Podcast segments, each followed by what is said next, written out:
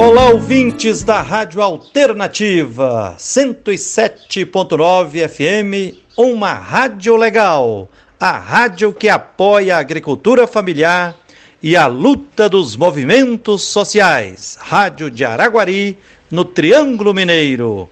Olá, Alcides e toda a equipe da Rádio Alternativa. Quem está falando aqui é Frei Gilvander Moreira da Comissão Pastoral da Terra, a CPT, das comunidades eclesiais de base, a SEBES, e do Centro Ecumênico de Estudos Bíblicos, o CEBI. Estamos no ar hoje para refletir com você a partir do 7 de setembro, Dia da Pátria, Dia do Grito dos Excluídos e das Excluídas. Uma pergunta: Brasil, colônia de superexploração?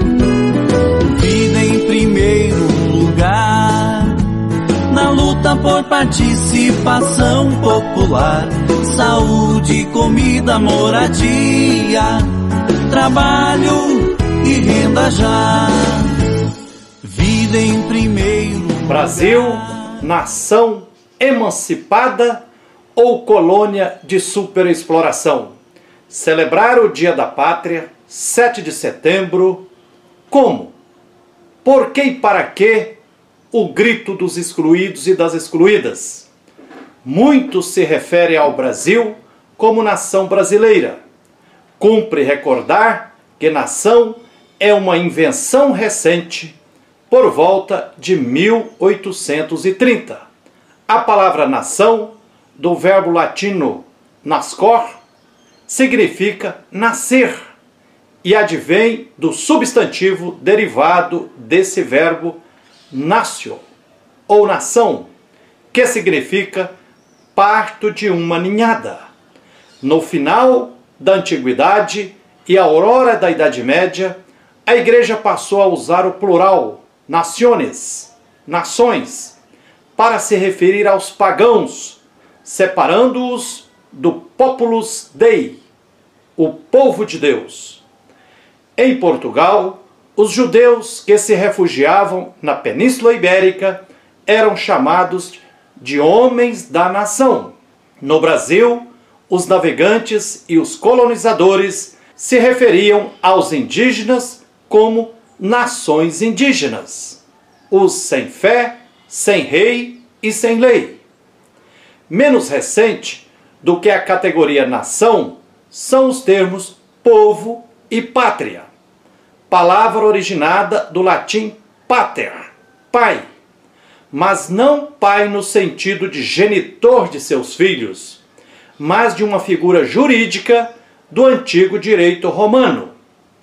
Pater é o senhor, o chefe, que tem a propriedade privada absoluta e incondicional da terra e de tudo que nela existe, isto é, plantações, gado, edifícios. Pai é o dono do patrimônio. E o Senhor, cuja vontade pessoal é lei, tendo o poder de vida e de morte sobre todos os que formam seu domínio. Casa, em latim, se diz domus, e o poder do Pai sobre a casa é o dominium e os que estão sob seu domínio formam a família: mulher, filhos, parentes, clientes e escravos. Patrimônio é o que pertence ao pai. Patrício é o que possui um pai nobre e livre. Patriarcal é a sociedade estruturada segundo o poder do pai, enquanto chefe e senhor. Assim, uma sociedade embasada no latifúndio se torna uma sociedade autoritária. Como cupim debaixo das vigas da ponte, a luta pela terra corrói os pilares dessa sociedade autoritária. Nesse sentido, a luta pela terra é também uma luta por democracia real e uma luta antipatriarcal. A ideologia do verde-amarelismo dos senhores de terra do sistema colonial, do Império e da República Velha, foi elaborada durante muitas décadas pela classe dominante brasileira como exaltação do país essencialmente agrário e buscava legitimar o que restara do sistema colonial e a hegemonia dos proprietários de terra durante o Império e o início da República em 1889. A colonização do Brasil foi predominantemente uma empresa comercial predatória, que teve como característica constante o esmagamento da classe trabalhadora e do campesinato. À época da conquista, a população de Portugal, sendo insignificantemente pequena, não lhe permitia projetos de povoamento. Padre Manuel da Nóbrega reclama dos portugueses que no Brasil se interessam em arrumar muitos navios carregados de ouro. Não querem bem a terra, pois têm a sua afeição em Portugal, dizia o padre Manuel da Nóbrega. Caio Prado Júnior explica que o Brasil foi formado para explorar, produzir e exportar matérias-primas diz Caio Prado Júnior. Se vamos à essência de nossa formação, veremos que na realidade nos constituímos para fornecer açúcar, tabaco, alguns outros gêneros, mais tarde ouro e diamantes, depois algodão e em seguida café para o comércio europeu. Nada mais que isto. É com tal objetivo que se organizarão a sociedade e a economia brasileiras.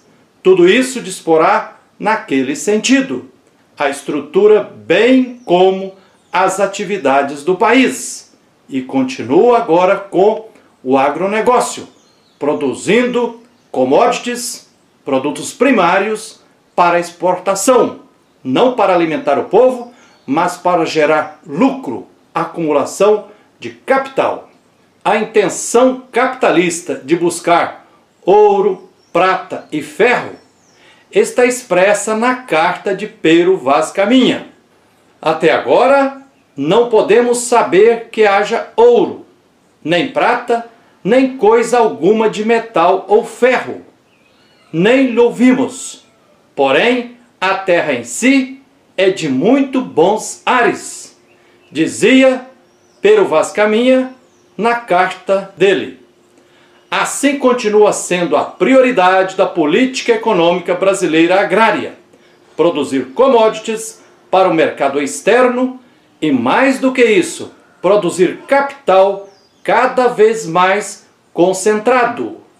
Importa exportar. Continua sendo a regra da economia brasileira. É o que nos explica Fernando Novaes ao dizer o seguinte: a colonização guardou na sua essência o sentido de empreendimento comercial donde proveio.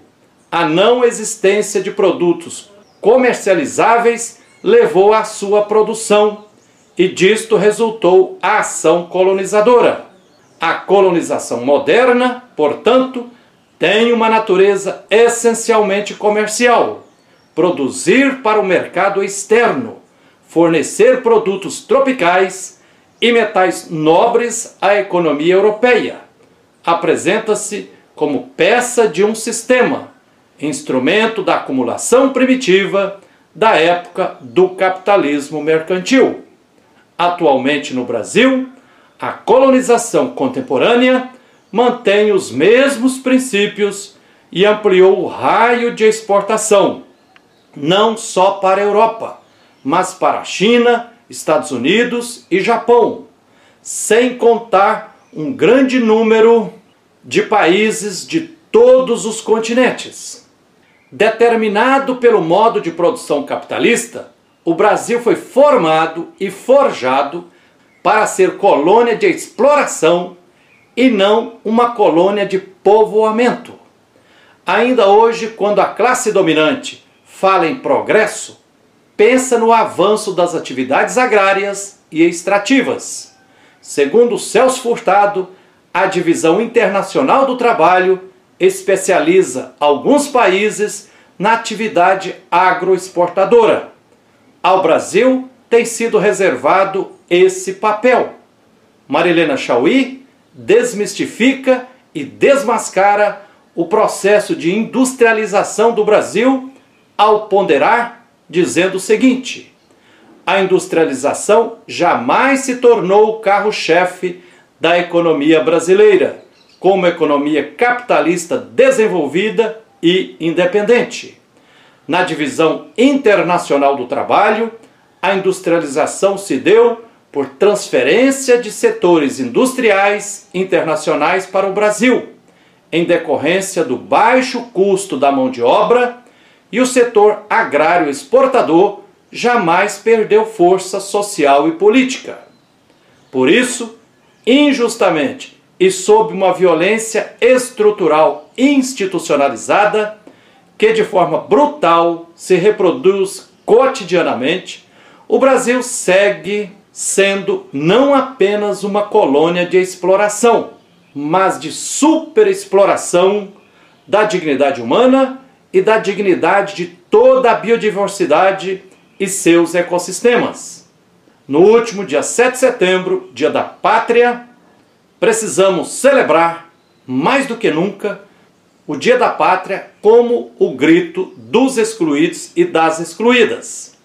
Em lutas por democracia, participação popular, saúde, comida no prato, vacina no braço, terra para todos e todas, moradia própria, digna e adequada, trabalho com salário justo, direitos trabalhistas, previdenciários e ambientais e renda justa mínima já. Sigamos a luta para reconstruirmos, para refundarmos o Brasil a partir do monte de escombros que a elite do atraso lhe impôs. É isso aí.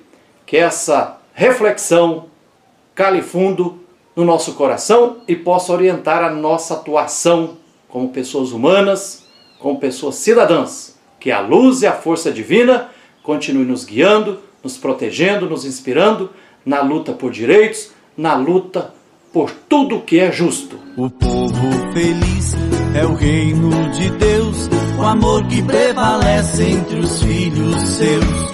O grito é bem forte e veio anunciar que nessa sociedade todos têm o seu lugar. Povo feliz é o reino de Deus, o amor que prevalece entre os filhos seus. O grito é bem forte e veio anunciar que nessa sociedade todos têm o seu lugar.